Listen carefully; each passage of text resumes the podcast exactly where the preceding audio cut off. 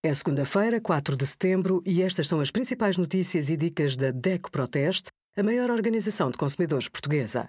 Hoje, em DECO.proteste.pt, sugerimos bolsas universitárias, quem pode receber e como pedir, chamadas policiais falsas, desconfio de telefonemas em inglês e os resultados dos nossos testes a 183 cadeiras auto. As famílias com quebra de rendimentos vão poder arrendar casa a preços acessíveis. O programa Arrendar para Subarrendar faz parte das medidas integradas no pacote Mais Habitação. As casas disponíveis são arrendadas diretamente pelo Instituto da Habitação e da Reabilitação Urbana ao proprietário e subarrendadas a preços mais baixos.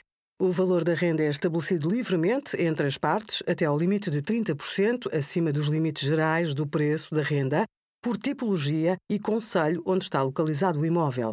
A medida destina-se a aumentar o acesso à habitação devido à subida dos preços no arrendamento nos últimos anos.